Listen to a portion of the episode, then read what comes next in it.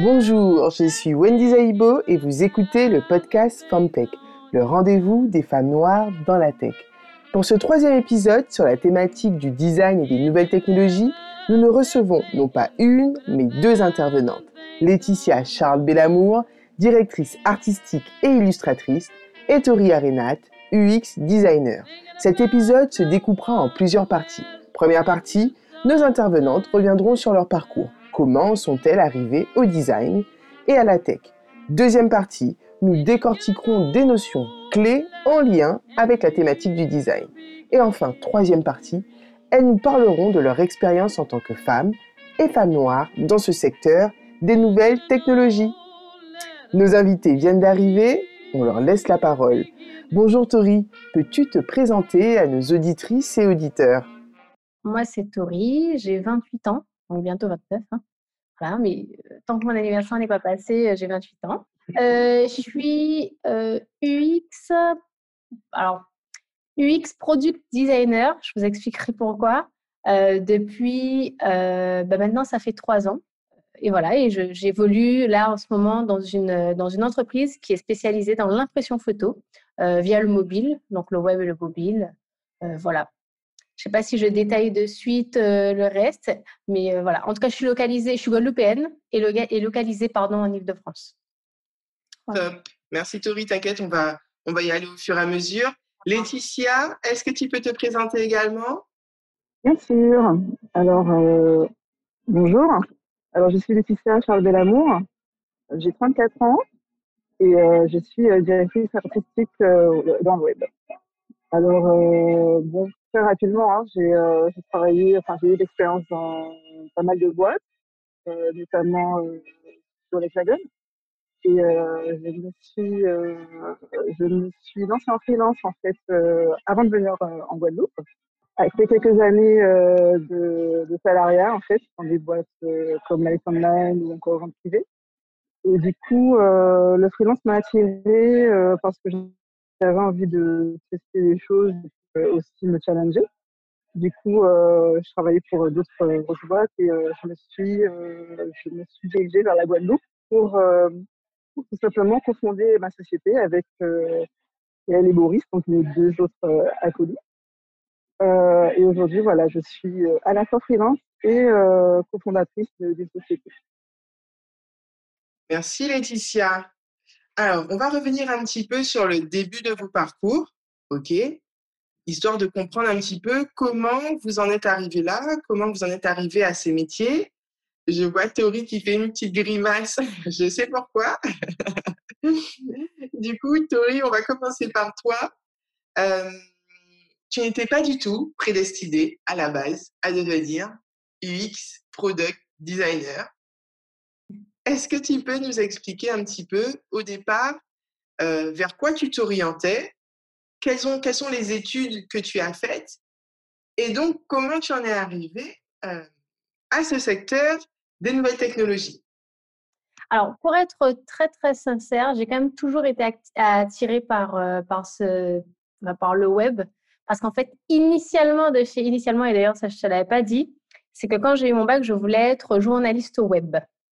Euh, j'ai toujours été une fille très, très connectée, euh, très présente sur les réseaux sociaux. Et en fait, je voulais être journaliste au web, j'avais déjà prévu de partir au Canada, etc. Et en fait, il se trouve que mes parents n'ont jamais eu la franchise de me dire que je ne partirais pas au Canada. Et en plus, il y a eu le LKP l'année de mon bac donc, en fait, euh, autant dire qu'économiquement, c'était euh, bah, très, très, très serré et je n'ai pas eu la possibilité de partir. Et donc, en fait, ça m'a amené donc, au droit, où j'ai passé quand même six années euh, de, ma vie. Voilà, donc j'ai fait six ans d'études de droit. au début, c'était un peu en voie de garage en me disant bah, que c'était une autre manière d'arriver à mon projet professionnel. puis finalement, comment dire, finalement, bon, bah, je suis restée un peu là-dedans, j'ai travaillé un peu à côté pour être très sincère, euh, dès le début, j'ai quand même plutôt senti que j'étais pas très douée, euh, mais en fait, on s'accroche, euh, on s'accroche à quelque chose, et puis surtout, finalement, tout mon projet était un peu remis en question quand on quand on passe son bac et quand on se lance dans des études, ben, tout est plus ou moins timé. En tout cas, dans ma tête, c'était le cas. finalement, les choses ne se sont pas tout à fait passées comme j'avais prévu initialement. Donc, en fait, je me suis recréé au fil du temps un nouveau projet professionnel Donc, je voulais être juriste en entreprise à un moment, jusqu'au jusqu'au moment où, en fait, bah, ça n'allait plus du tout. Hein, voilà. Donc, j'ai quand même réussi à avancer assez difficilement dans mon cursus en droit. Mais jusqu'à un moment où voilà, j'étais convaincue que j'avais réussi mon année et qu'en fait, je ne l'avais pas du tout réussi. là, je me suis dit, oh là là, ça va pas du tout. J'étais tellement convaincue que j'avais fait cette année-là la consultation des copies. personne ne fait ça, sauf quand tu es sûr de toi et que tu comprends vraiment pas pourquoi, euh, pourquoi tu n'y arrives pas. Quoi. Et donc, j'en étais arrivée là, au bout de six ans, à me dire, mais mince. Et en fait, on me dit, ah oui, oui, vous avez, on voit que vous avez appris vos leçons, mais par contre, vous n'avez pas la méthode. Sauf que ça fait six ans que je suis là, comment j'ai pas la méthode? Enfin, et en fait, en vrai, je me suis dit, bon, ben stop. Euh, en vrai, euh, je me suis accrochée à ça. Il y a des matières, j'ai essayé de me spécialiser dans euh, des, domaines du droit qui me plaisaient, qui m'attiraient un peu plus. Mais finalement, j'en ai conclu que en fait, c'est le droit qui ne m'aimait pas. Donc, à la suite de ça, je me suis réorientée. Et effectivement, je ne suis pas arrivée au design, comment dire, très rapidement. J'ai d'abord fait de la communication. Puis donc, j'ai recommencé mes études à zéro. Hein. donc, j'ai fait de la communication. Dans la communication, c'est une formation de communication globale. J'ai fait donc, euh, des, euh, des relations presse, de la stratégie de communication, de l'événementiel. Et il y avait une partie communication digitale. Et en fait, très, très rapidement, je me suis rendu compte que déjà, j'avais plutôt une attirance vers la communication digitale euh, plutôt que la communication globale. D'ailleurs, mon tout premier stage que j'ai fait euh, en, école de communication, c'était dans un média qui s'appelle La Tribune, un média euh, spécialisé dans l'économie et la politique en France, hexagonale. Et, et, donc, j'étais chargée d'événementiel, assistante chargée d'événementiel. Et finalement, ben, j'ai pris en main les réseaux sociaux, les newsletters, enfin, en fait, toute la partie digitale où j'ai pu grappiller un petit peu et faire des choses, ben, déjà, je commençais déjà à les faire euh, à ce moment-là. Euh, ensuite, euh, donc ça, j'ai fait ça à Toulouse parce que j'ai commencé mes études de droit en Guadeloupe. Ensuite, je suis partie à Toulouse. Et, à la suite de ça, quand j'étais convaincue que je voulais me spécialiser en communication digitale, je suis partie à Paris. Et là, j'ai fait une école de web une première école. Il faut savoir qu'au cours de ma reconversion, de ma réorientation, j'ai changé d'école du coup chaque année. La fac, c'était plus du tout fait pour moi. J'ai été uniquement dans des écoles privées pour euh, ben, justement, parce qu'à ce moment-là, j'avais vraiment envie d'avoir euh, une formation donc, qui soit non seulement diplômante, mais qui me permette aussi d'avoir de l'expérience. Donc, euh, en général, dans ce genre d'école, il y a beaucoup de stages. Et d'ailleurs, j'ai pu faire de l'alternance dès ma troisième année de licence. Et, en fait, voilà, c'est là où c'est au cours de ma troisième année que j'ai découvert l'UX design. Donc, j'étais dans une formation de web design à la base. Et en fait, en web design, juste pour raconter la petite anecdote, c'est qu'à chaque fois, on avait des briefs en cours. Et donc, on avait beaucoup de projets où on travaillait seul. Et moi, j'étais très contente des designs que je faisais. Mais quand je voyais pour le même brief les designs de mes autres camarades, mes collègues, je me disais, mais c'est c'est moche, et, mais moi, j'aurais pas fait ça comme ça. Et en fait, à chaque fois, je me demandais, mais en fait, comment je sais que, que ce que je fais, c'est bien? Tu vois, finalement, je vais me vendre dans une entreprise, je vais proposer ça à une entreprise, et comment, -ce que je, comment je sais que moi, ce que je fais, c'est bien, et ce que lui, il a fait, c'est moins bien? Enfin, comment je peux, je valorise ça?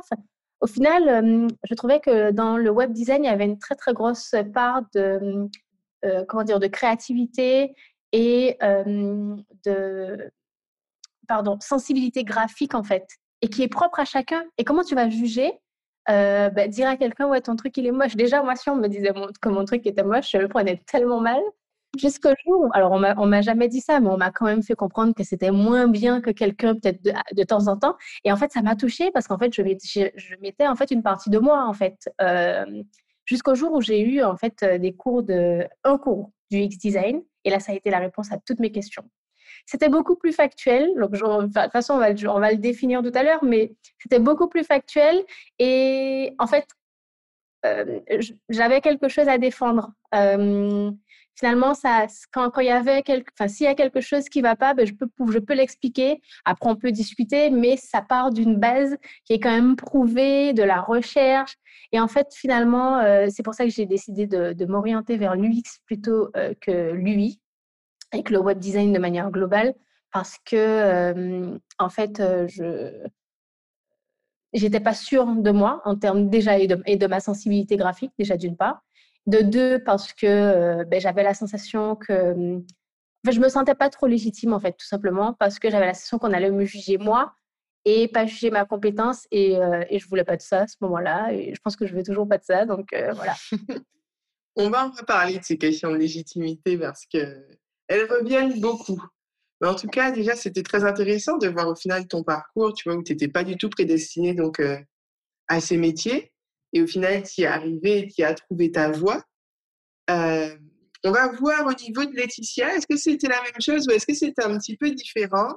Laetitia, comment tu en es arrivée à devenir directrice artistique web? Est-ce que c'était pareil, un, métier auquel tu te prédestinais ou que tu as découvert avec le temps et avec les années? Alors oui, on a, on n'a pas vraiment le même parcours, mais à peu près. Euh, en ce qui me concerne, j'ai commencé, en fait, j'ai toujours été euh, liée à l'art, en fait. Euh, donc, euh, bac L, euh, sur un plastique, vous savez, les, artistes là, euh, au lycée, c'était moi. J'ai fait le même ouais. Tu vois, on se ressemble sur beaucoup de points. j'ai fait une licence à appliquée.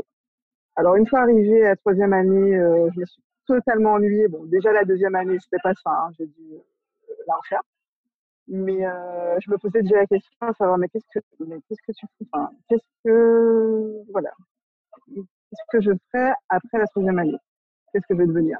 Est-ce que je vais bosser tout de suite? Euh, Vers quoi je vais me diriger? Parce qu'il faut savoir qu'on a appliqué, il y a trois cursus.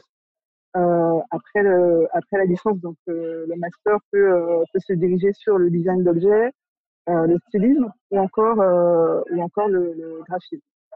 Je, je, touchais un peu des trois, mais ce, ce, qui était pas top en fait en réalité, puisque euh, n'arrivais pas en fait à me spécialiser euh, dans un seul, euh, dans euh, cursus en fait, Donc du coup, j'ai quitté cette licence pour donc j'étais à Toulouse également, c'est un autre point sur lequel on, on se ressemble.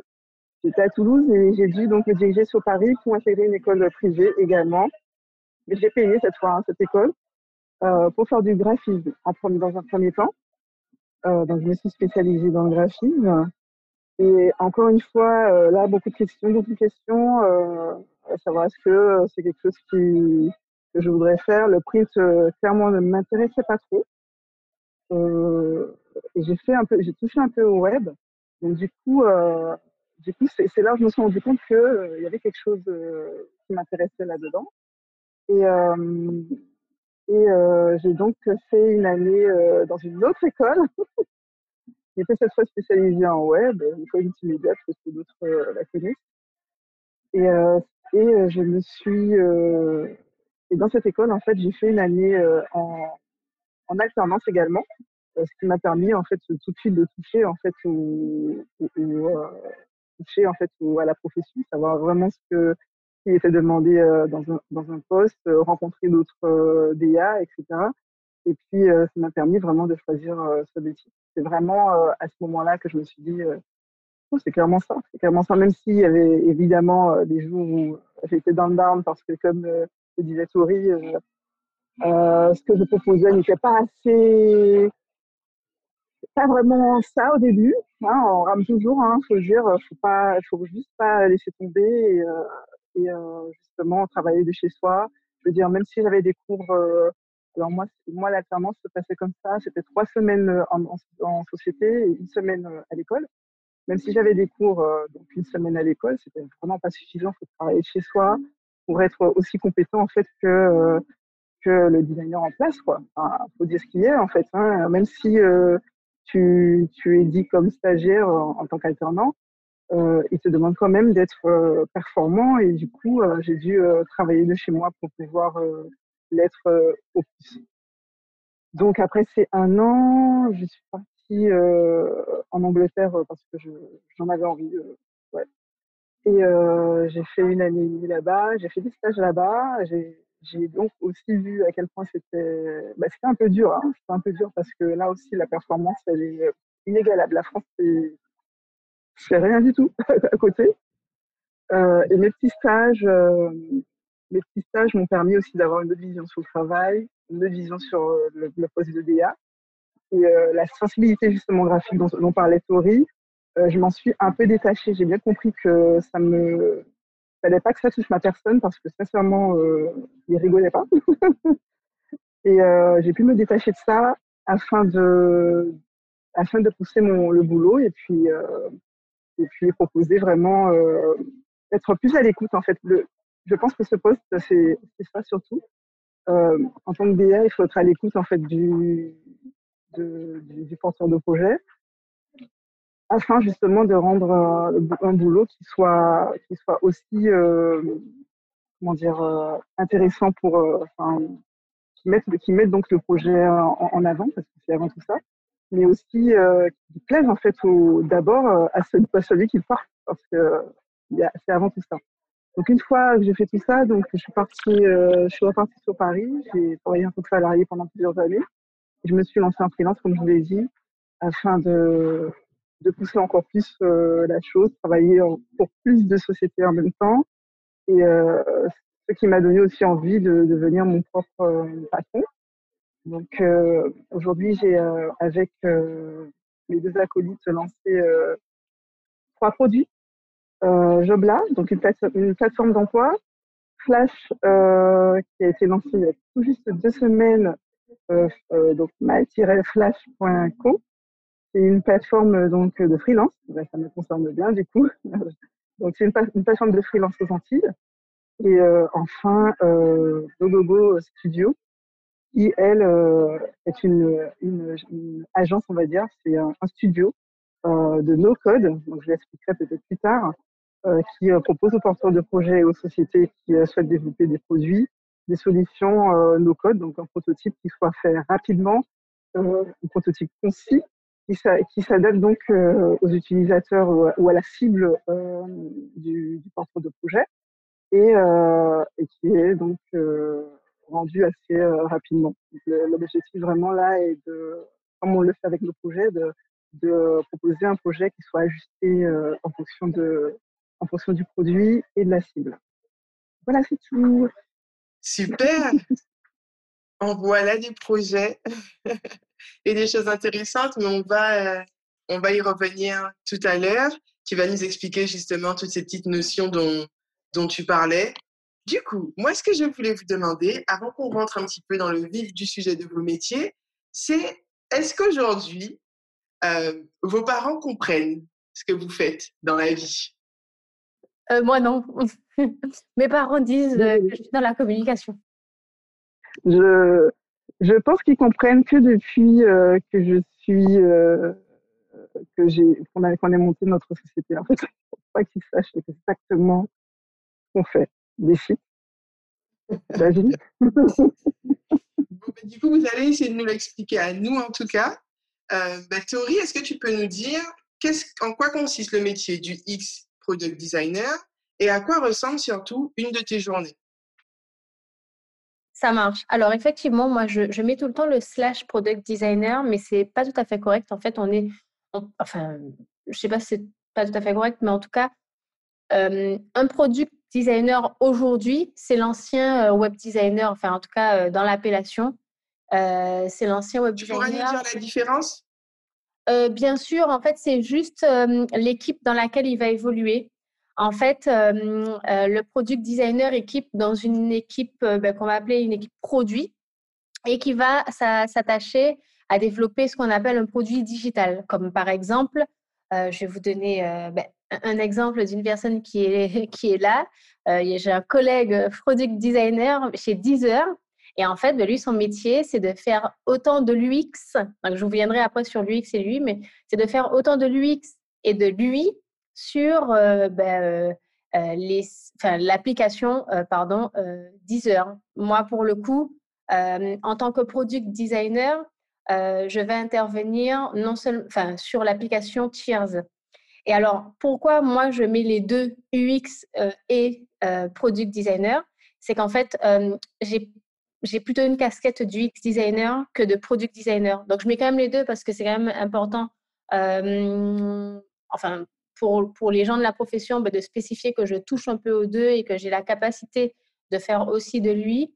Mais en réalité, enfin, mes, journées mon, temps de travail au global, il est divisé de la manière suivante. 60% de mon temps, je, fais purement de l'UX et 40% ben, du reste du temps, ben, je fais du product design. Quoi. Et donc, en fait, je vais expliquer du coup c'est quoi l'UX et l'UI. Donc, UX, un UX designer, c'est ce qu'on va appeler, enfin, mot pour mot, ça veut dire User Experience Designer. Donc, c'est un designer qu'on va appeler d'expérience utilisateur. Et un UI designer, je vais vous expliquer ce que c'est en faisant un peu la différence entre les deux. Un UI designer, c'est donc la, définition, c'est User Interface Designer, donc designer d'interface. Et en fait, si vous voulez, pour vous expliquer ça, je vais faire un petit parallèle. L'UX designer sera l'architecte, l'architecte donc qui va euh, faire les, schémas, euh, les plans d'une maison, par exemple.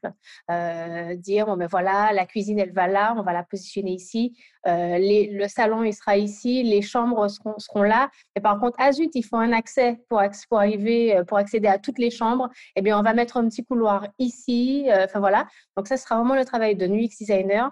Et, et ensuite, l'UI designer, ben, ce sera vraiment l'architecte d'intérieur qui, lui, va venir faire toute la, couche graphique, donner toute, comment dire, toute l'âme véritablement à, la maison parce qu'en fait, ben, il va y mettre la décoration, les peintures, les tableaux, enfin voilà. Et en fait, c'est à peu près c'est la même chose en, design. Donc, il y a toute une phase de travail qui est faite en amont par l'UX designer qui, lui, ben, va, va s'attacher à s'assurer que, ben, s'assurer déjà de quoi on a besoin, donc, c'est-à-dire que quand on va designer, euh, euh, par exemple, je prends l'exemple d'une application, quand on va euh, designer une application, bon, on va se demander, bon, cette application, à quoi elle va servir? À qui elle va servir? Comment elle doit servir à ces gens-là et pourquoi? Qu'est-ce qu'on veut? Où on veut les amener? Et donc, en fait, là, le, le, travail du UX designer, ça va être vraiment de rechercher tout ça. Et c'est pour ça qu'en fait, il y a une très grosse partie de recherche qu'on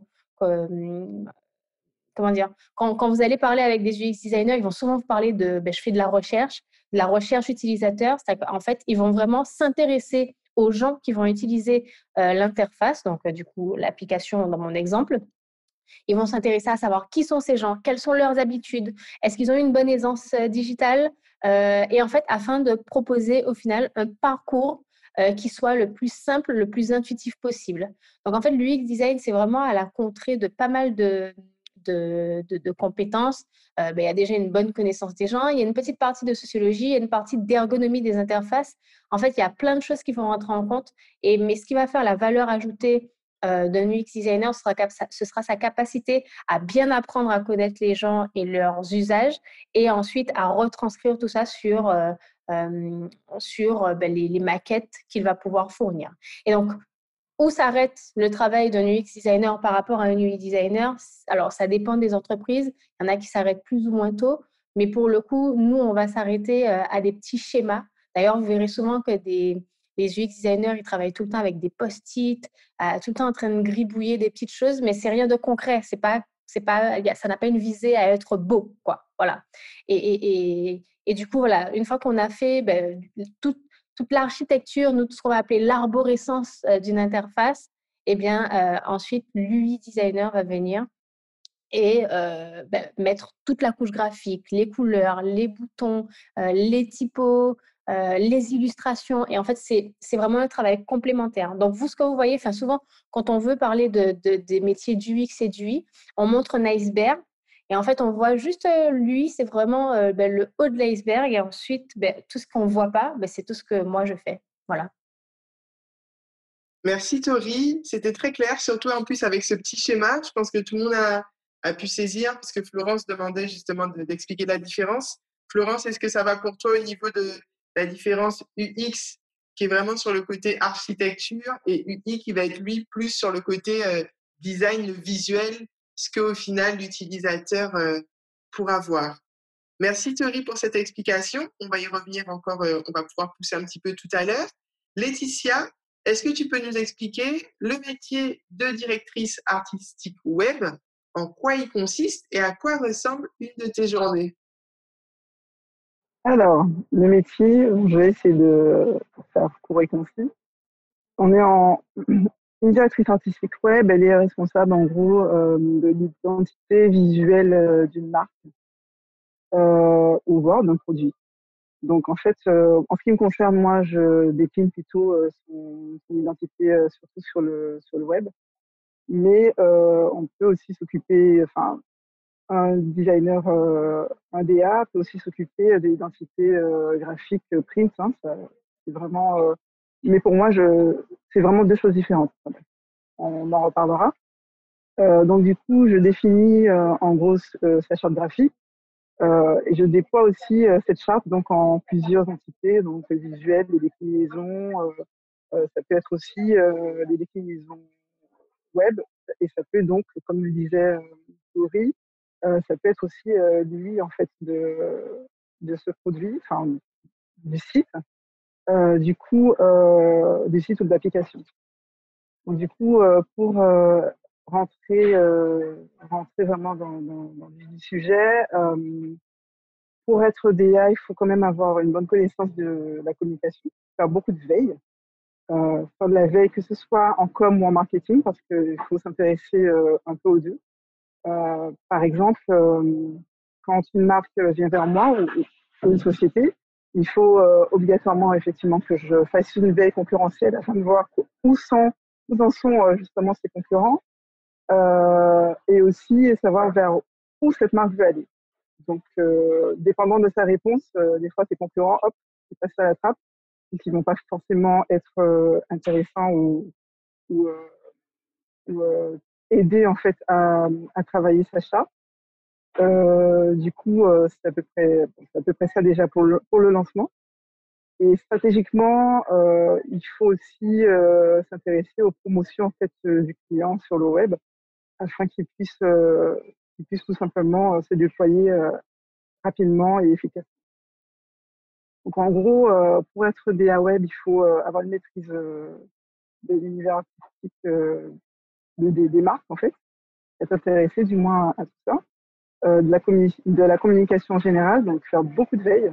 Je veux dire, en général, euh, une journée type, c'est ça. Hein, je, je, me mets sur, sur mon ordi, je fais de la veille. Je fais de la veille sur euh, pas mal de sites. je pourrais en donner, hein, si vous voulez, tout à l'heure. je fais de la veille, que ce soit pour la com, que ce soit pour concernant le marketing également, que ce soit aussi sur euh, les apps qui sont sorties, euh, sur le design en fait, euh, les derniers designs. Les, les, derniers designs qui sont qui sont mis, mis, en avant sur sur la toile. Donc par exemple sur Awards avec 3W. Euh, etc., vraiment faire de la veille afin de justement toujours proposer quelque chose qui soit euh, au goût du jour et, euh, et même essayer d'aller plus loin. Euh, sinon, euh, je pense que c'est tout. Hein. Je, je vais peut-être détailler tout à l'heure sur ce qu'est une charte graphique et l'identité graphique en général. Mais généralement, c'est ça. C'est vraiment avoir une sensibilité graphique et puis essayer de la retranscrire pour, faire évoluer marque. Ok, merci Laetitia. J'aimerais bien, avant qu'on passe justement à, dans cette partie un peu décortication, je ne sais pas si ça se dit, mais je le dis quand même, de toutes ces petites notions. Euh, on continue un petit peu sur vos parcours et surtout sur vos différents projets. du coup, Tori, toi aujourd'hui, tu travailles en entreprise. Tu travailles pour une structure sur Paris. Laetitia, toi, tu es entrepreneuse, du coup, tu as monté des structures. Est-ce que vous pouvez nous dire, au vu de vos profils différents, comment vous appliquez en fait vos domaines d'expertise à vos projets. Donc, du coup, toi, aurais tes projets en entreprise et toi, Laetitia, à tes projets euh, entrepreneuriaux. Est-ce qu'aujourd'hui, par exemple, sur ta, si je prends le cas de Laetitia, est-ce que sur euh, les projets que tu as développés, tu disais donc que vous êtes sur, euh, avec tes collaborateurs, vous avez créé une plateforme d'emploi, une plateforme pour les, pour les freelances en tant que directrice artistique web, est-ce que c'est cette casquette-là, du coup, que tu as gardée pour euh, ces projets? Et un petit peu nous expliquer comment tu as procédé Alors, évidemment, je ne pourras pas forcément tout nous dire, mais comment tu as procédé euh, en termes d'étapes un petit peu pour pouvoir élaborer les stratégies pour ces projets d'un point de vue design? Effectivement, mon ça a été assez aisé puisque j'ai pu justement travailler sur des lancements de projets auparavant. Donc, du coup, travailler sur l'interface, enfin, déjà développer notre charte graphique, pour moi, c'était quelque chose d'essentiel hein, pour décrire, surtout pour un porteur de projet. Euh, ne pas avoir de charte graphique, quelque chose, enfin, ne pas avoir justement un ensemble en fait de. La charte graphique, vraiment, c'est un ensemble. C'est ton identité, que ce soit du, logo euh, jusqu'à jusqu'à tes visuels sur les réseaux. C'est vraiment une trame, quelque chose de vraiment euh, linéaire. Donc, il faut vraiment qu'il y ait en fait une composition qui soit, qui soit une composition qui est clairement évidente. C'est-à-dire, euh, quand vous allez sur un site et que vous demandez sur les réseaux euh, de, ce, de ce même site, il faut vraiment qu'il y ait une cohérence. Donc, du coup, euh, il y avait une évidence là déjà pour créer en fait quelque chose de. Il y a pas mal de bruit. Pour créer, justement une identité, une identité, une identité pardon, qui soit cohérente et aussi l'interface, travailler sur l'interface de nos, de nos plateformes.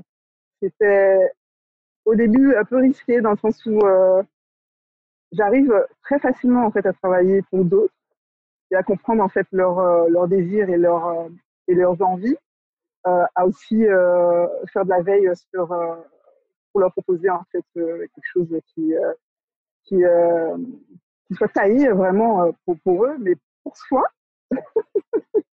j'avoue que c'est hyper compliqué. En fait, euh, je me suis, euh, il a fallu vraiment batailler pour ne pas aller dans, tous les sens parce que euh, les, questions donc, que je posais en fait aux clients en général pour avoir vraiment quelque chose de concis, vraiment avoir cet moi et se retrouver avec des mots-clés qui me permettent de, de travailler plus efficacement sur leurs produits, eh ben, c'était un peu compliqué en fait de pouvoir moi-même répondre à ces questions pour, pour nos projets.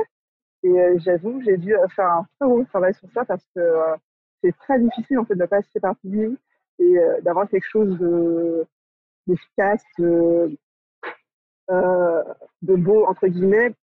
C'est pas vraiment notre objectif hein, là en disant l'emploi, donc c'est pas c'est pas forcément quelque chose qui nous apportait, mais vraiment il fallait quand même que ça, ça de la gueule.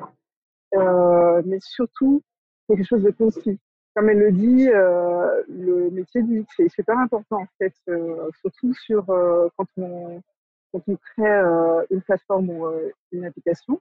Là, dans notre cas, et c'est le cas de beaucoup de porteurs de projets, il n'est pas question financièrement de, de, travailler comme je le fais, je le faisais en fait dans les grosses sociétés avec lesquelles j'ai bossé, avec des UX des designers.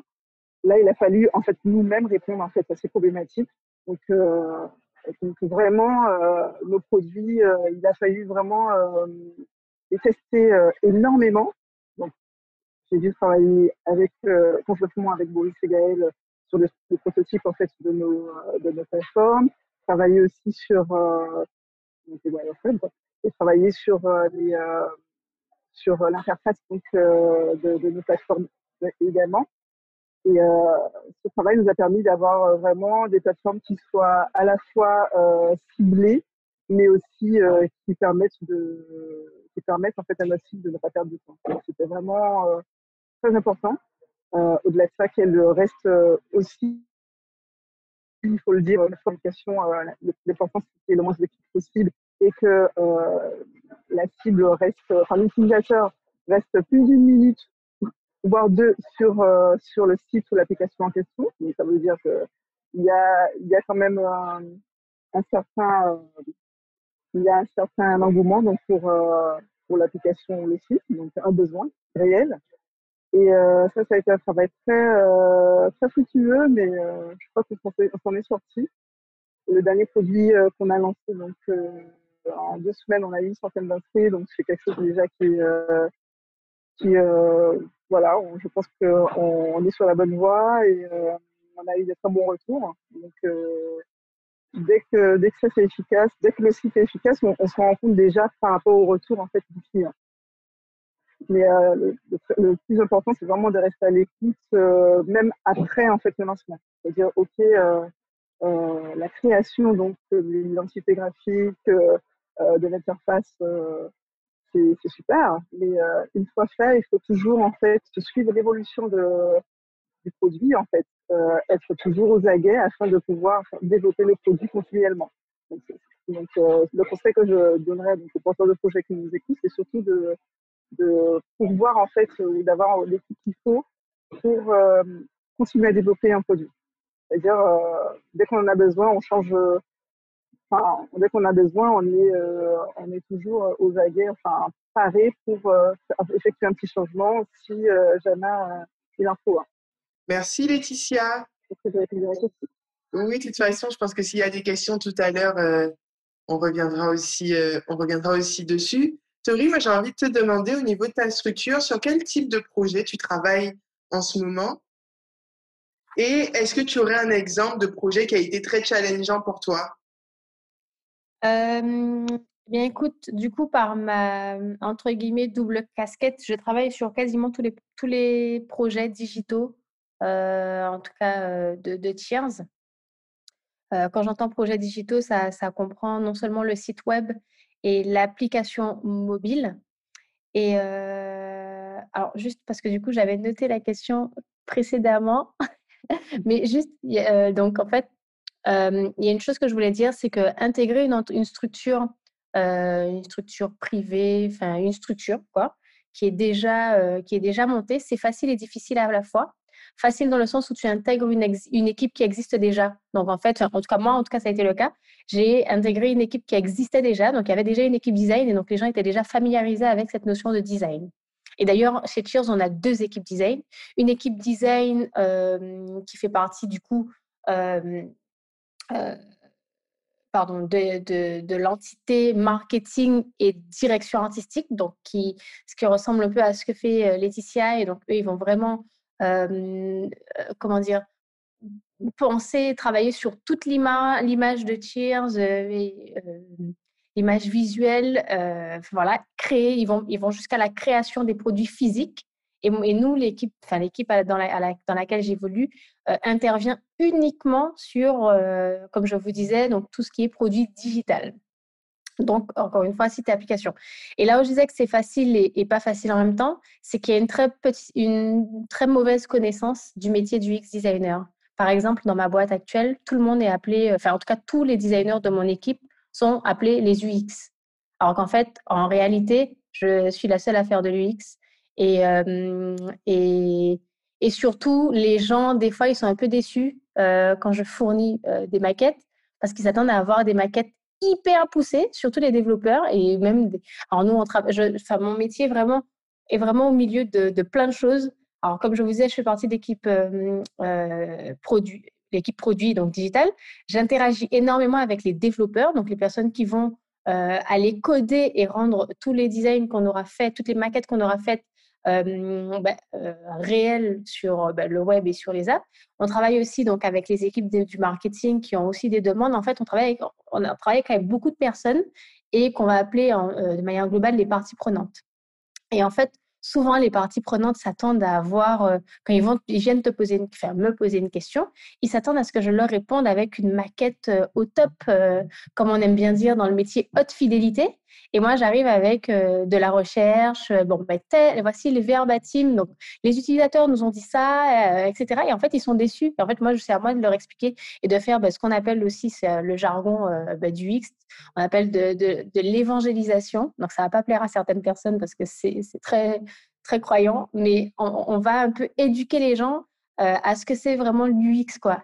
Mais en fait, c'est tellement nouveau dans les entreprises, les entreprises sont tellement, en tout cas certaines, hein, sont tellement peu matures sur ce genre de sujet-là, que souvent, il y a une petite déception jusqu'à ce qu'ils voient la valeur ajoutée de ton travail. et donc, jusqu'à et donc comment ils voient la valeur ajoutée de ton travail ben, C'est quand moi j'arrive avec, avec, des, avec des pardon, avec des, informations très factuelles. Euh, et donc, je vais vous prendre juste un exemple afin que ce soit très concret. Chez Cheers, euh, au, niveau de l'équipe marketing, ils se demandaient euh, comment les gens arrivaient, rentraient dans nos produits. Est-ce que, et notamment pour la création d'albums photos, est-ce qu'ils rentraient plutôt par type de couverture de l'album photo, donc couverture rigide et couverture souple, par exemple, ou alors est-ce qu'il rentrait par style, donc le design même de la couverture? Moi, j'ai été faire de la recherche et je leur ai dit, bah, c'est ni l'un ni l'autre. Ils rentrent par la taille de la couverture. Et en fait, c'est ça mon métier. C'est d'aller questionner les gens et de véritablement voir, en fait, quel est leur schéma mental et ensuite bah, d'adapter nos interfaces en fonction de ça. Et donc là, c'est un travail qui est en cours.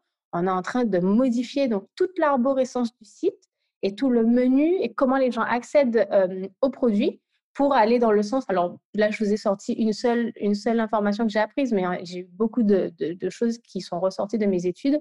Et, euh, et, du coup, bah, après, on va designer en fonction de ce qu'on a appris et de ce qu'on a euh, remarqué que les gens attendent.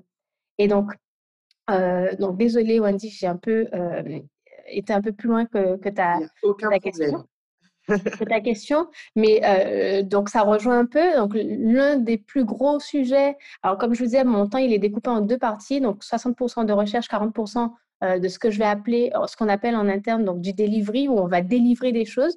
Donc où là, je vais devoir designer des, petites fonctionnalités, comme par exemple, j'ai dû refaire la refonte du footer du site Cheers, ou alors une petite fonctionnalité, enfin, une petite chose aussi que je dois ajouter euh, côté design.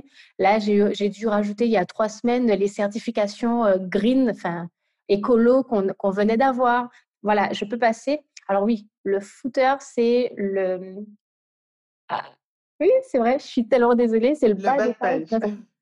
en fait, oui, je suis désolée. Euh, en, UX design, il y a beaucoup, beaucoup de termes anglophones et vraiment, n'hésitez pas à me dire euh, parce qu'en fait, par habitude, euh, voilà, je suis vraiment désolée et j'ai horreur des gens qui font ça, qui, qui, vont utiliser des termes hyper techniques que, que personne ne comprend. Bon, bref. Donc, vraiment, toutes mes excuses. Voilà, donc ça, ce sont les petites tâches euh, euh, que je vais pouvoir faire euh, et, qui, seront purement du product design. Et après, il y a des grosses tâches, hein, comme ben, refaire, euh, repenser, ça c'est une prochaine tâche, repenser toute la, toute la page, la home page, donc la page d'accueil du site de Cheers, et penser aussi la page d'accueil de l'application Cheers. voilà, il y a beaucoup de questions qu'on se pose. Alors pour le coup, ça c'était un des projets que j'avais commencé et finalement, et finalement c'est pas moi qui vais faire la, la partie UI et donc purement graphique, mais c'est moi qui travaille sur toute la partie UX. Et donc, juste pour revenir sur un gros projet, donc mon gros projet sur les derniers mois, ça a été justement de repenser toute la, euh, comment dire, toute la partie, euh, enfin en tout cas de faire de la recherche sur toute la partie avant customisation. Donc juste pour vous donner un peu de contexte, chez Cheers, on fait de l'impression photo, mais en fait, chaque produit, les utilisateurs, donc vous et moi, on a la possibilité de personnaliser notre produit. C'est-à-dire que votre album, euh, vous allez le personnaliser à votre convenance, les tirages pareil, les cadres pareil. Et en fait, moi, là, euh, ben, l'un des gros projets sur lequel je suis en train de travailler, c'est euh, ben, de comment les gens rentrent, comment les gens arrivent sur notre site, comment ils, ils et, comment ils arrivent à, la customisation pour ensuite aller à l'achat. Ce qui est quand même important parce que c'est comme ça qu'on fait vivre aussi le business. Ça reste du e-commerce. Et donc, en fait, l'idée, c'est de, de, réfléchir à comment on va rendre ben, euh, l'arrivée sur notre site et sur notre application attractive, de quoi les gens ont besoin. Euh, et voilà, en fait, moi, ben, mon travail, il, va être d'aller questionner donc, de la data. Donc, la data, c'est des, des, données qu'on peut recueillir euh, via différents outils outils de données, donc comme par exemple Google Analytics, qui en est, qui en est un, euh, je vais aller aussi euh, piocher des informations dans des outils euh, qu'on appelle de heatmap.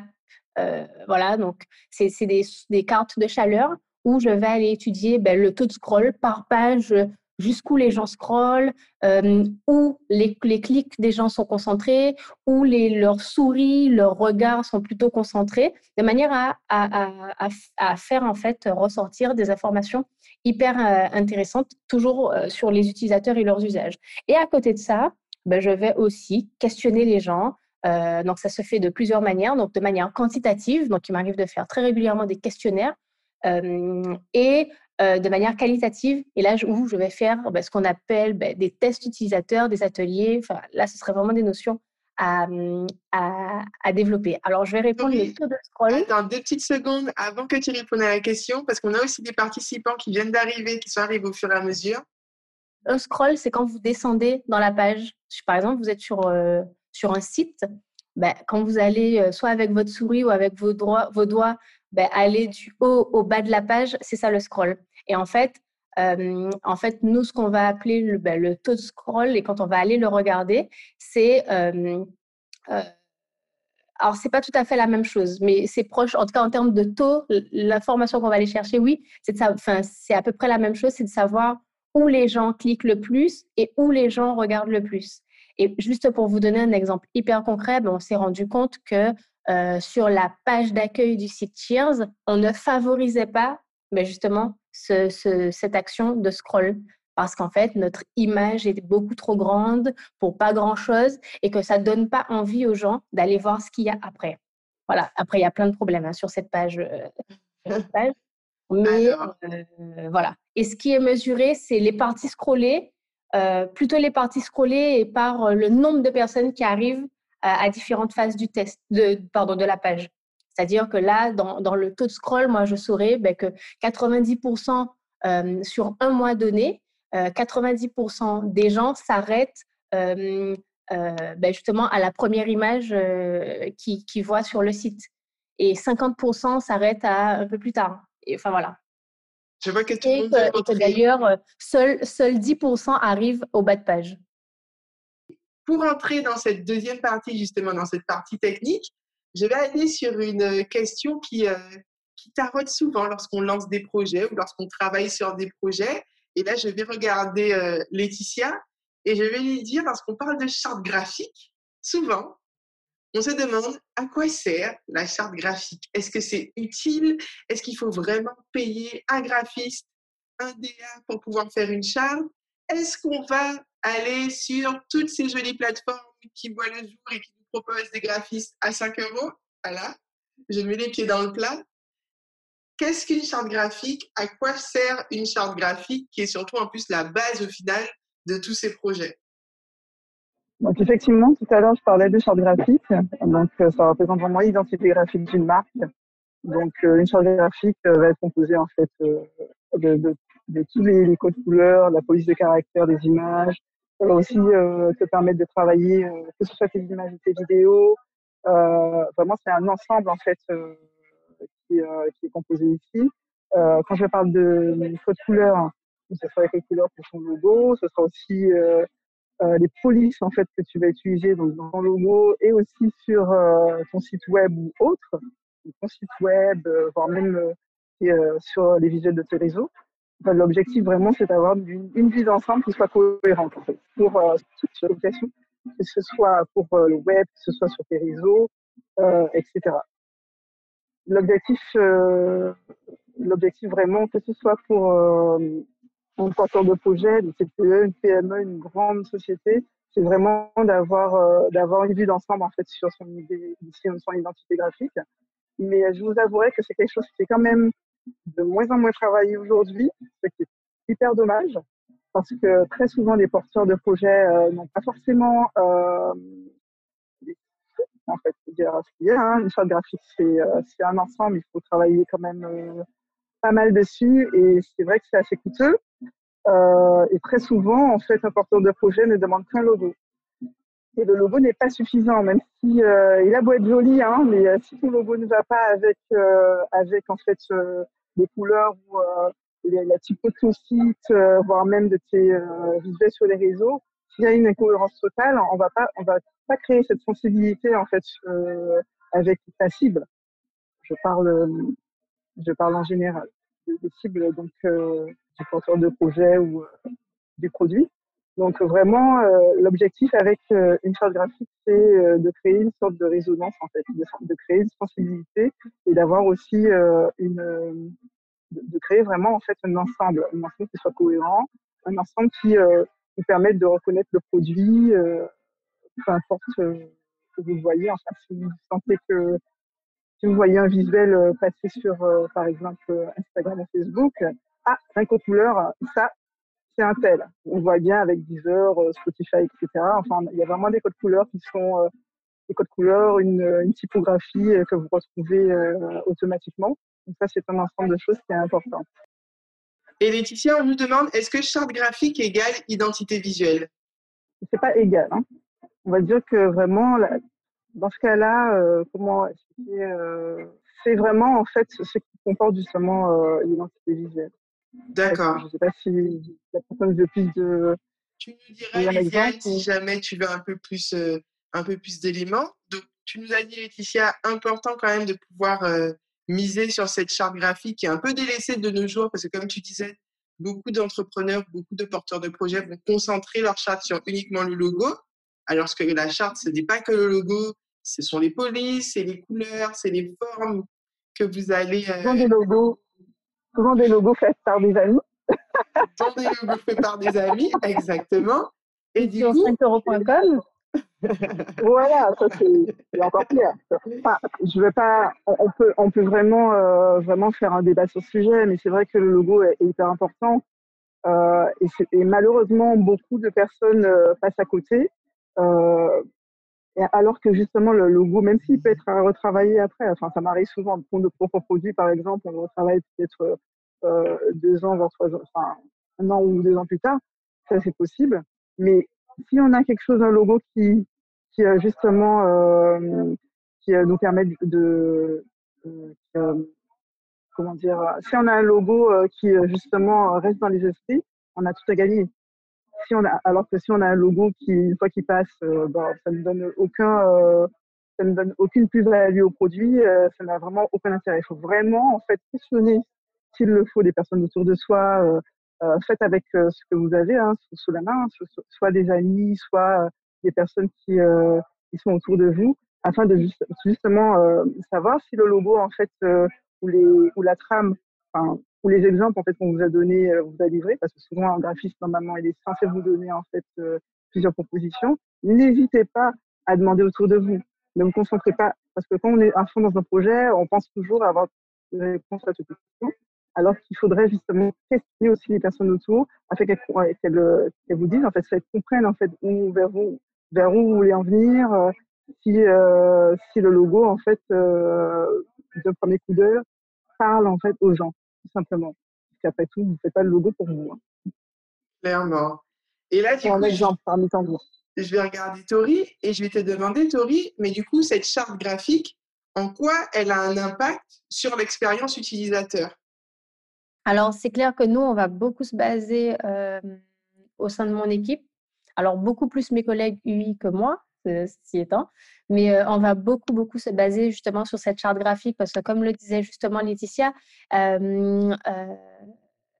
charte graphique, effectivement, qui fait partie de l'identité visuelle de la marque, ben, c'est ce qui va, va aider à créer un tronc commun et à donner une cohérence, une cohérence à la main, quoi, une cohérence et aussi permettre de l'asseoir. Et euh, en, quoi c'est bien, c'est qu'en fait, euh, alors déjà nous, euh, d'un point de vue design, ben voilà, encore une fois, ça nous permet, c'est un outil qui est très très important au sein de mon équipe. tu vois, typiquement, juste pour vous donner un petit parallèle, chez Cheers, on veut revoir l'identité, ça fait un an. Et en même temps, on veut lancer un projet. Donc, je ne vais pas rentrer dans trop de détails, mais on veut lancer un projet de design system. Donc, c'est comment on va pouvoir euh, industrialiser un peu le design euh, euh, à l'échelle, enfin, côté pro, enfin, côté digital chez Cheers, parce que l'équipe est très, pour, est très petite par rapport au nombre de projets qu'on peut avoir. Et donc, on veut lancer un design system et on attend d'avoir la, nouvelle charte graphique pour pouvoir lancer ce projet-là, parce que c'est un, projet, c'est, un élément déterminant pour nous, pour nous aider à recréer euh, ben, tous les composants et toutes les parties et, enfin ouais toutes les parties euh, euh, du site et de l'application. Et donc pardon, je crois que j'ai oublié la question, mais en gros ce que je veux dire c'est qu'effectivement il y a une vraie une vraie passerelle entre le travail le travail qui sera fait par par les directeurs artistiques, et l'équipe de design, enfin de, design de digital, design d'interface, quoi. Voilà. Et c'est important encore une fois, ben, enfin vraiment l'essence, l'essence même de, de, cette, de la charte graphique, c'est vraiment ben, d'asseoir la cohérence euh, visuelle de la marque, tout simplement. Et la deuxième question. Et, ne pas, et pardon, excuse-moi, et ne pas perdre les utilisateurs en fonction des différentes interfaces qu'on va pouvoir avoir. Par exemple, nous, euh, on a euh, un site web une application Android, une application iOS. Euh, donc Android, pour ceux qui ne savent pas, c'est tout ce qui sera, je sais pas, des fois il y a des gens qui savent pas, mais c'est un peu les systèmes d'exploitation de vos téléphones. Donc par exemple, Samsung c'est sur Android et iPhone c'est iOS. Et donc nous on a deux applications différentes.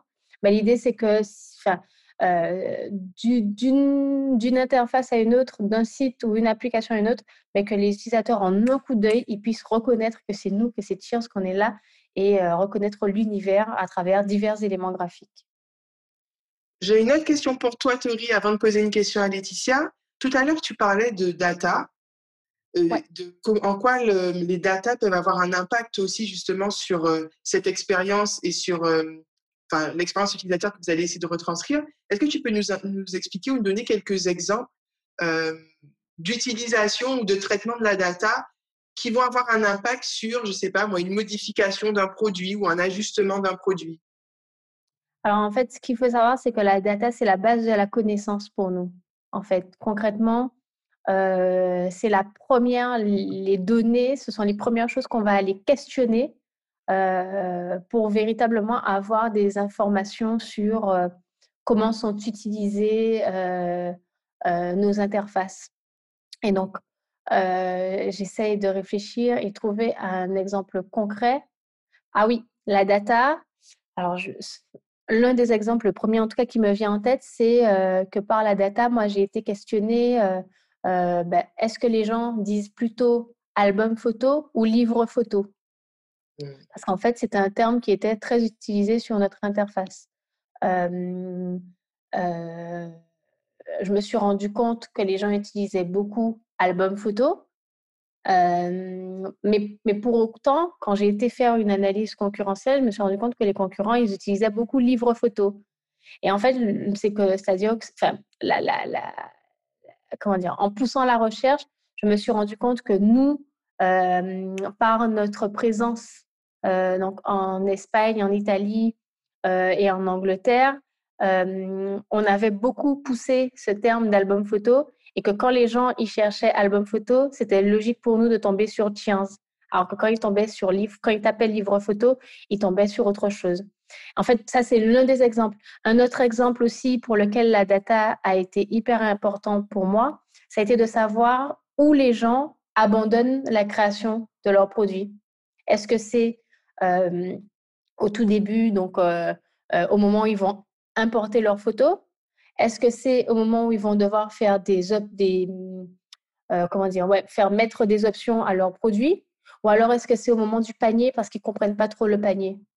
Et donc, tu vois, j'ai eu pas mal de, pas mal de, d'informations. En fait, finalement, on n'a pas tout, on n'a pas tous les détails parce qu'il ben, y a les notions qu'on appelle de, RGPD, donc euh, gestion des données des gens, qui font que euh, c'est pour ça aussi que, que, les différents éléments de recherche sont importants parce que quand on va aller questionner les gens directement, on va clairement leur demander et, clairement pousser euh, sur des, des informations qu'on a pu avoir mais qui étaient plus ou moins partielles. Donc on va soit les confirmer, soit les infirmer ou soit les approfondir. Et donc, enfin voilà, donc je reviens justement sur l'utilisation de la data et en quoi elle est importante pour moi. C'est que vraiment, elle va me permettre d'identifier euh, pour une question précise euh, ben, un élément de réponse. quoi. Et donc, souvent, moi, ce sera, euh, enfin, les questions que je vais me poser, ce seront assez régulièrement les mêmes, mais où les gens abandonnent. Ensuite, je vais aller creuser pourquoi. et donc, dans le pourquoi, ben, je vais voir où les gens cliquent le plus et après chercher à comprendre ben, est-ce qu'ils arrivent là où ils voulaient arriver? Est-ce qu'en fait finalement ils quittent parce qu'ils n'arrivent pas là où ils pensaient, où ils espéraient arriver Ou alors ils quittent parce que finalement il y a quelque chose qui, qui, qui ne les intéresse plus à ce moment-là enfin, Voilà, la, la, la, data c'est vraiment euh, un élément, enfin, c'est vraiment une source, une source intarissable pour nous. Merci Tori. Laetitia, vas-y. Je voulais juste ajouter, oui, je voulais juste ajouter quelque chose pour les personnes qui souhaiteraient aussi euh, s'informer par rapport à leur data, s'ils ont un site internet ou quelque chose, enfin une plateforme web, euh, ne pas hésiter en fait à se rendre sur Google Analytics et même eux analyser en fait leur euh, euh leur data, c'est-à-dire euh, vérifier sur quoi les utilisateurs ils cliquent le plus, combien de temps en fait, combien de temps les utilisateurs restent sur leur site, quelles sont les pages en fait les plus les pages favorisées, parce que ça permet aussi de travailler la communication. Donc, je sais pas, par exemple, nous sur euh, my-flash.co, quand on l'a lancé, on a tout de suite, effectivement, il, nous fallait regarder tout ça afin de savoir en fait si l'utilisateur se rendait bien sur se connectait bien en fait euh, ou euh, se rendait sur la page connexion afin de créer son profil. Euh, combien de personnes le faisaient Combien de personnes cliquaient sur, ce fameux bouton Combien de personnes se rendaient sur les profils des candidats, des, des freelances inscrits sur notre plateforme, qui étaient justement les profils stars. Il y a des profils stars déjà. Euh, voilà, afin de communiquer, balancé, bon, ben, on va communiquer sur ça, on va on va afficher le nombre euh, d'utilisateurs, on va afficher peut-être euh, euh, si justement ces deux derniers jours il n'y a pas eu assez de, de connexion, bah, on va on va se rendre sur nos réseaux et boum balancer un visuel afin que que ça se connecte, que d'autres freelances en fait se connectent. Euh, si on se rend compte en fait qu'il n'y a pas assez de, par exemple, nous on, s'est lancé sur huit secteurs dans la tech. Donc, euh, grâce au nombre d'inscrits, euh, on sait, euh, on sait aussi combien de, de personnes sont, par exemple, dans le graphisme, dans la vidéo, etc. Si on se rend compte que parmi toutes ces personnes, il n'y a pas, un exemple hein, comme ça, il n'y a pas, il y a pas de, assez de commerciaux, boum, on balance aussi un visuel, euh, tel enfin, on cherche les commerciaux, euh, etc. Enfin, L'objectif vraiment, grâce au data, c'est de savoir en fait si, euh, ce que l'utilisateur il fait tout simplement sur le site euh, si euh, s'il y, a assez de comment dire de euh, s'il y a assez de, de, de clics, enfin de d'interaction, s'il y a assez d'interaction sur le site ou pas. Si, si l'utilisateur il reste quelques 30 secondes, il y a un problème. L'objectif là est vraiment de, de donner envie, vraiment de, de donner l'envie par des messages, par des messages créés sur site, euh, par aussi les visuels, etc., de donner l'envie euh, de rester sur le site euh, un maximum de temps et, aussi, surtout de comprendre en fait ce qu'on y vend. Si on vend un produit, si on vend un service, il est très important en fait que, que le client ou l'utilisateur reste le maximum possible. Il y, a une petite... il y a une petite question justement encore sur la data et après j'aurai une question pour toi Laetitia. La question c'est la data, est-ce que la data a à voir avec les cookies? Oui, souvent. Alors, c'est vrai que souvent, les cookies sont hyper mal vus, euh, mais ils ne sont pas tous euh, mauvais. Mais effectivement, les cookies nous permettent euh, bah, de recueillir des données sur les, sur les habitudes de navigation des gens et permettent de participer, n'importe quoi, et permettent pardon, d'améliorer en fait bah, certains éléments pour justement bah, rendre cette navigation plus fluide. Euh, euh, Laetitia, je ne sais pas si tu veux rajouter quelque chose là-dessus. Après, moi, j'avoue que clairement, je consomme la data, euh, mais je ne suis pas celle qui va la mettre en place. Donc, si, si, tu veux, ta question, pour moi, elle est un peu technique parce que ce n'est pas mon métier. je ne sais pas si tu vois iPad. la personne s'appelle iPad. Désolée, je me, fais une petite blague toute seule. Mais voilà, je, moi, je, ne suis juste consommatrice euh, de la data. Euh, voilà. Après, tu fais le plan, en fait. Tu proposes un plan d'action généralement, ça va être le développeur euh, qui vont se charger, eux, de, réaliser les, actions concrètes sur, la, sur le site ou sur le, ou sur le, le produit web. C'est ça. Sachant, alors après, juste, je fais une, autre parenthèse, il y, a, y, y a des gens vraiment dont qui c'est le métier et qui, eux, vont s'occuper de faire tout le, ce qu'on va appeler un plan de tagage euh, et qui vont, en fait, justement, faire le plan de ce qu'on va, euh, où on va collecter des informations, où c'est pertinent de collecter des informations pour nous, pour faire évoluer notre produit et euh, faire évoluer notre connaissance client, euh, voilà. Et donc, par exemple, ça c'est quelque chose qu'on a mis en place, enfin qu'on a un travail qu'on a fait euh, récemment sur Cheers parce qu'il n'y avait pas de la data partout. En tout cas, on ne pouvait pas recueillir de la data partout parce que c'était tout simplement pas, pas mis en place. Euh, et donc, pourquoi je racontais ça déjà? Enfin voilà, je, disais juste en tout cas que c'est un métier vraiment à part entière. Et effectivement, c'est un métier qui se fait donc par, avec ben, des personnes qui sont spécialisées dans, la data et qu'on va appeler souvent des data analystes. des développeurs vont intervenir là-dedans. Et finalement, le marketing aussi. Finalement, nous, designers, pas tant que ça, sauf pour dire euh, ce serait intéressant, enfin en tout cas moi, ça a été le cas, de dire ce serait intéressant qu'on qu'on recueille de la donnée là, là, là, là, là, à tels endroits, parce que moi j'avais identifié que ça manquait. Mais je l'ai identifié parce que je suis une grande consommatrice euh, de data. Quoi. voilà. Et, et j'ai vu qu'il y a une autre question. Est-ce qu'une une fois que vous récupérez les données du site, est-ce vous qui mettez les actions en place? Oui. Alors, une fois qu'on a recueilli, pardon, hein, j'enchaîne, mais en fait, euh, il y a différentes manières de, de, de, récupérer les données du site.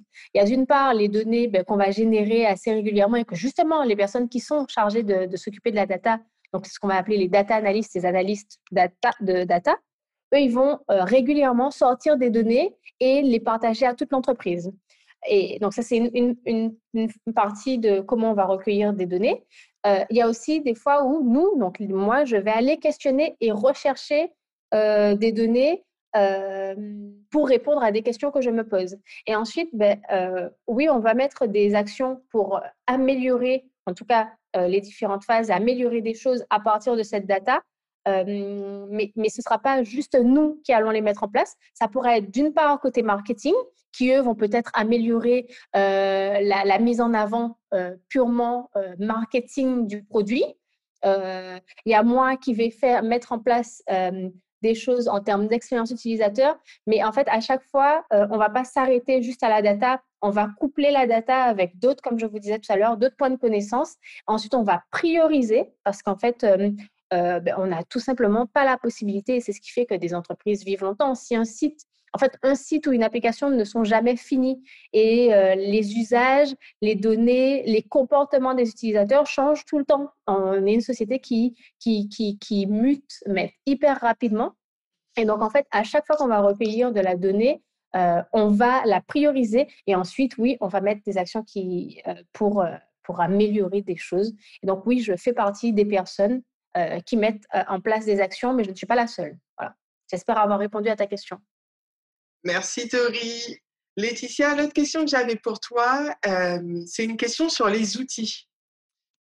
Des outils, les outils open source, les outils euh, de design. Est-ce que tu peux nous en parler un peu et si tu as aussi des noms à nous partager et en quoi ces outils open source peuvent être, euh, sont des alliés aujourd'hui dans, dans ton travail? Oui, c'est vrai qu'on en avait discuté auparavant. Je vais peut-être globaliser un peu, enfin reparler de cette discussion. Euh, me demandait en fait quels sont les outils qu'aujourd'hui j'utilise euh, pour euh, travailler sur euh, nos interfaces ou même notre charte. Euh, et je lui disais que euh, avant effectivement je travaillais beaucoup avec la suite Adobe, de ce qu'il y a. Hein. Adobe, que ce soit pour pour le logo, donc Illustrator, j'utilise toujours aujourd'hui hein, pour pour le logo, mais avant, on utilisait pas mal, euh, enfin moi j'utilisais Adobe. Euh, et aujourd'hui, euh, je vous avoue que Figma, qui est effectivement un produit open source, est vraiment la façon que j'utilise le plus. C'est-à-dire que je peux à la fois. Est-ce que tu peux préciser ce qu'est un outil open source pour que tout le monde puisse savoir? Ah, Alors, le open source, open source, c'est-à-dire un produit qui est euh, totalement gratuit. Euh, on a des CMS comme ça hein, que tout le monde connaît certainement euh, c'est bon, hein, par exemple. C'est bien d'autres, je aussi, euh, et là ici, je parle de Figma parce que c'est vraiment en fait un outil qui permet de travailler son interface, travailler en fait le, le, graphisme en, en, général sur que ce soit ton interface web, même l'application, ou aussi, euh, ou aussi sur euh, tes visuels, euh, visuels de réseaux sociaux, etc.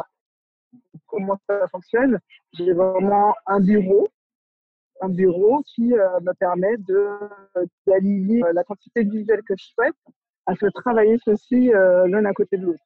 ça me permet d'avoir un ensemble cohérent. Euh, là, je parle de vidéo. Et concernant une interface graphique, ben, quand je fais, euh, je, travaille hein, euh, le, le, graphisme de notre site, euh, je peux donc euh, travailler sur toutes les pages, les unes après les autres, en gardant une cohérence encore une fois, dans le site, travailler vraiment sur chacun d'eux, donc en même temps.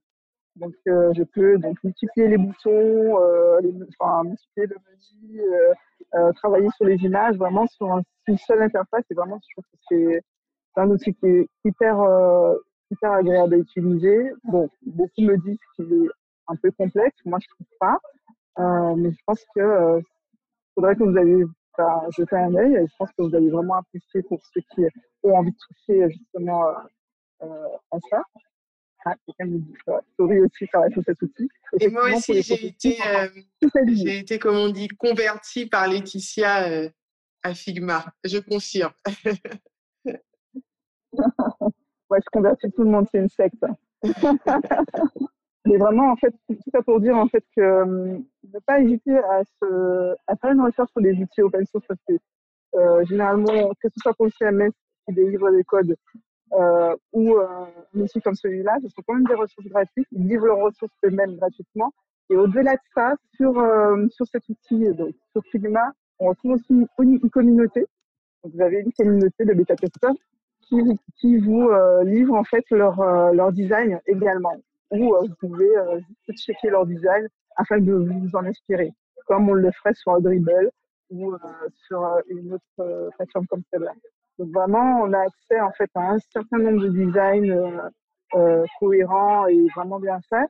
Ça vous permet aussi de vous en inspirer si vous avez, vous avez une envie.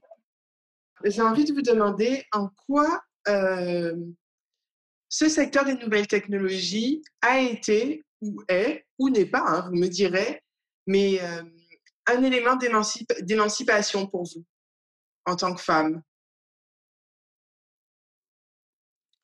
Euh, je vais répondre. Vous m'entendez hein? Oui, on t'entend. Alors, juste, je vais commencer en disant quand même que pour le coup, euh, il y a de plus en plus de femmes dans les métiers de tech, euh, métiers de la tech. Euh, et d'ailleurs, et c'est vraiment cool. Franchement, les femmes ont de plus en plus une place et c'est de plus en plus normalisé pour le coup. en tout cas, moi, je le ressens beaucoup moins. Et d'ailleurs, ma première année d'études, c'est une petite parenthèse, euh, que j'ai faite euh, dans l'école de design. Dans ma classe, sur 25, on était trois filles, non, quatre filles.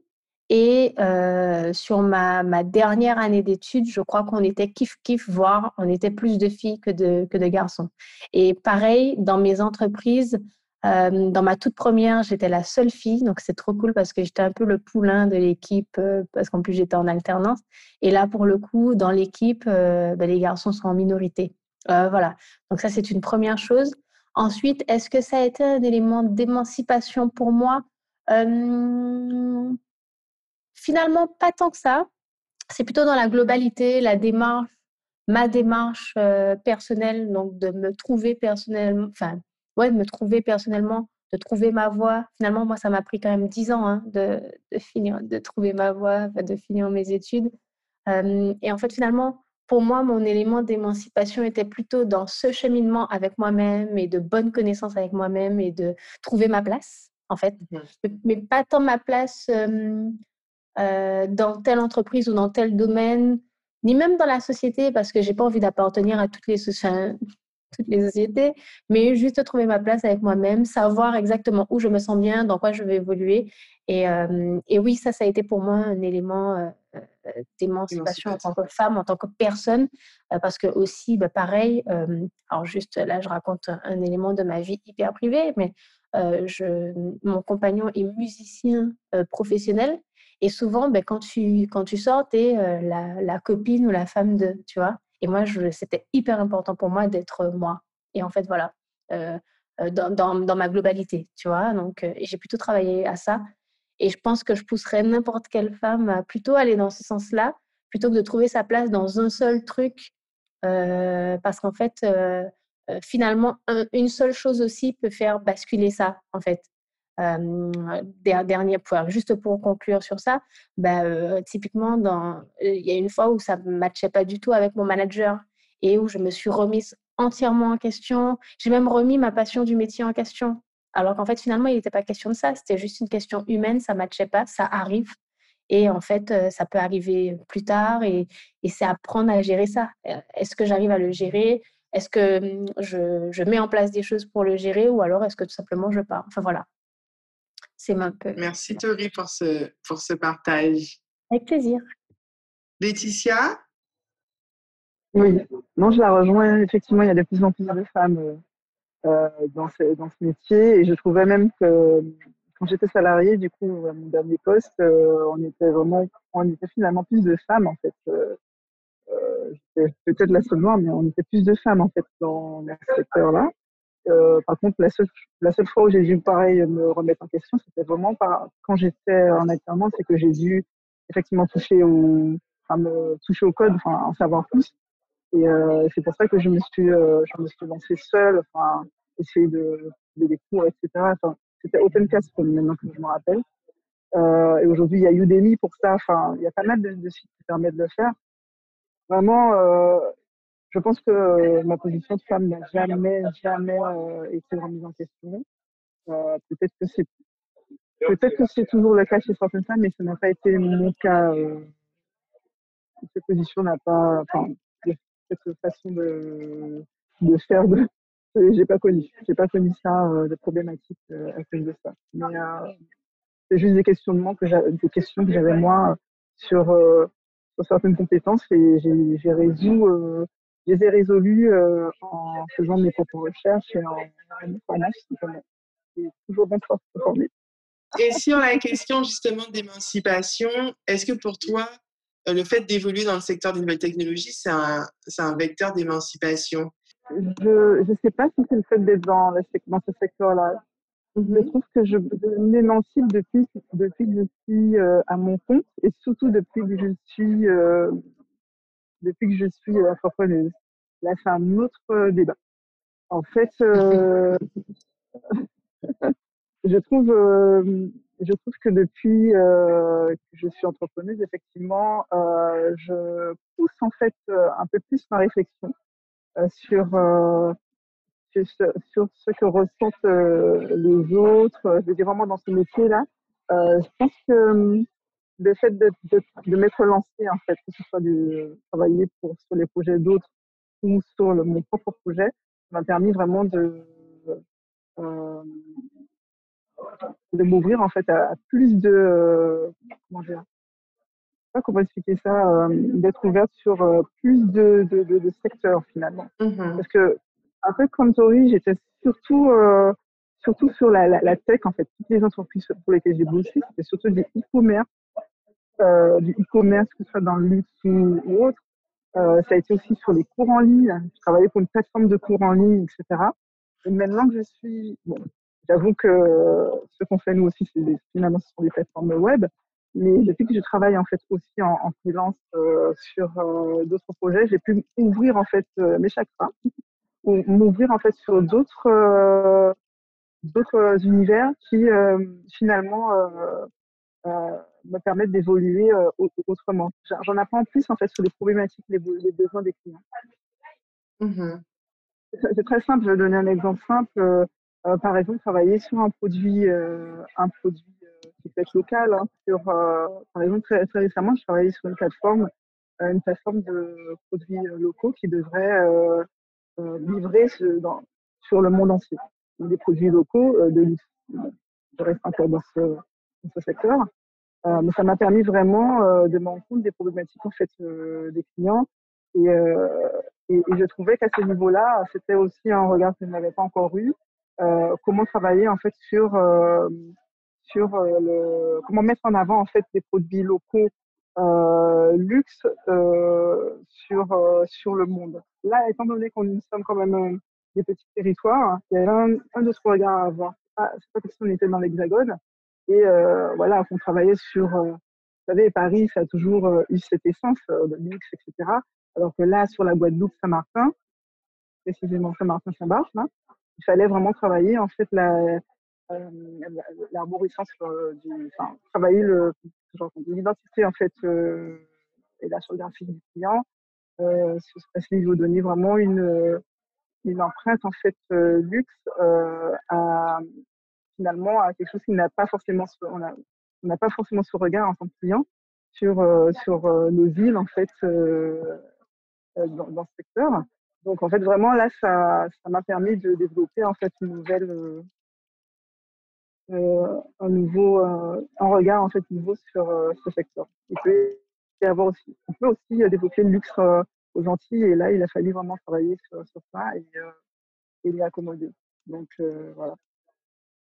Merci Tori, merci Laetitia. Moi je vais faire une petite une petite conclusion alors globale hein, de tout ce qu'on de s'est dit.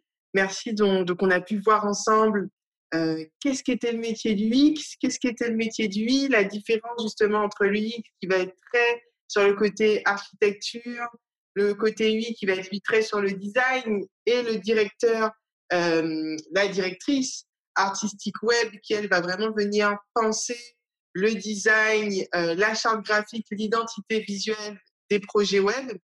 Vous avez pu voir aujourd'hui à quoi servait justement une charte graphique, pourquoi c'était important pour qu'on évite d'aller sur les plateformes. Moi, je vais me faire taper sur les doigts, moi. Mais en tout cas, pourquoi c'est important de penser, de donner du temps et d'investir sur sa charte graphique. Euh, en quoi aussi il est important de s'intéresser à l'expérience de vos utilisateurs. N'hésitez pas à aller chercher de la data, de la donnée, grâce notamment à des outils comme Google Analytics pour savoir qu'est-ce que vos clients recherchent pour vos projets, qu'est-ce qui, comment ils agissent aussi, quelles sont leurs attentes pour essayer d'adapter au mieux justement les projets et les produits web que vous allez, euh, que vous allez créer. On avait aussi tous les petits outils. Oui, juste par rapport à ce que tu viens de dire, euh, comment choisir son produit. Euh, c'est vrai que beaucoup de personnes, enfin peut-être là, ça n'a rien à voir avec le design en soi, hein. Euh, mais vraiment l'utilisation, l'expérience utilisateur et aussi euh, à qui on à qui euh, est ciblé son produit. Beaucoup de personnes viennent vers nous, comme je vous l'ai dit, hein, on a aussi une agence en fait. Je crée une agence avec mes deux collaborateurs. Et beaucoup de personnes, peut-être qu'il y en a parmi vous, qui se posent, se posent la question à savoir qu'est-ce que je dois créer pour mon produit? Est-ce que je dois créer un site? Est-ce que je dois créer une plateforme web? Ou est-ce que je dois créer une application? Et c'est vrai qu'il est, et c'est vrai que beaucoup viennent vers nous avec en tête euh, l'idée de créer une application, euh, parce que ça fait bien d'avoir une appli euh, sur son mobile. Ça, fait bien de proposer son produit de, telle, de telle façon, mais toujours penser en fait à l'utilisateur en premier. Et comme l'a dit Tori, c'est hyper important parce que, ok, peut-être que vous avez des moyens et peut-être que vous avez aussi cette envie, mais en fonction de l'utilisateur, attention, euh, une application n'est pas forcément euh, intéressante en fait, pour le produit que vous voulez vendre. C'est-à-dire, euh, par exemple, je vais prendre un exemple comme ça, une plateforme. un client est venu vers nous pour créer une plateforme, une application en fait de, conseil juridique et on lui a effectivement euh, expliqué que euh, application, euh, si vous voyez par vous-même, généralement les applications, on les télécharge une fois et on les utilise une fois l'an. il faut vraiment prêter attention en fait, déjà soit à son utilisation générale en fait, des applications, avant de réfléchir à, avant de réfléchir en fait au produit qu'on souhaite qu'on souhaite lancer.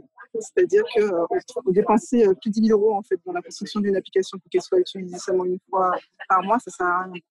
Euh, vraiment, vraiment faire en fait le tour un peu du, de ce qui se passe des plateformes qui existent.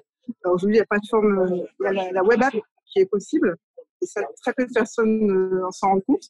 Beaucoup de sites se tournent en fait vers, beaucoup de personnes, de, sociétés se tournent vers les web apps afin d'avoir une, un peu un produit, euh, un, produit mobile, hein, un produit mobile qui donne l'impression d'être sur une application, mais ce n'était pas du tout le cas. A juste été pensée pour mobile et euh, l'utilisation est donc plus fluide en fait sur ce sur euh, sur donc Et je pense que c'est quelque chose à mettre en avant pour, afin que, afin que les, projets ne dépensent pas des milliers des cents dans un produit qui sera très peu utilisé. Merci. Merci Laetitia pour cette précision tu as tout à fait raison de préciser. Pourquoi vous lancez un produit? À quoi il va servir?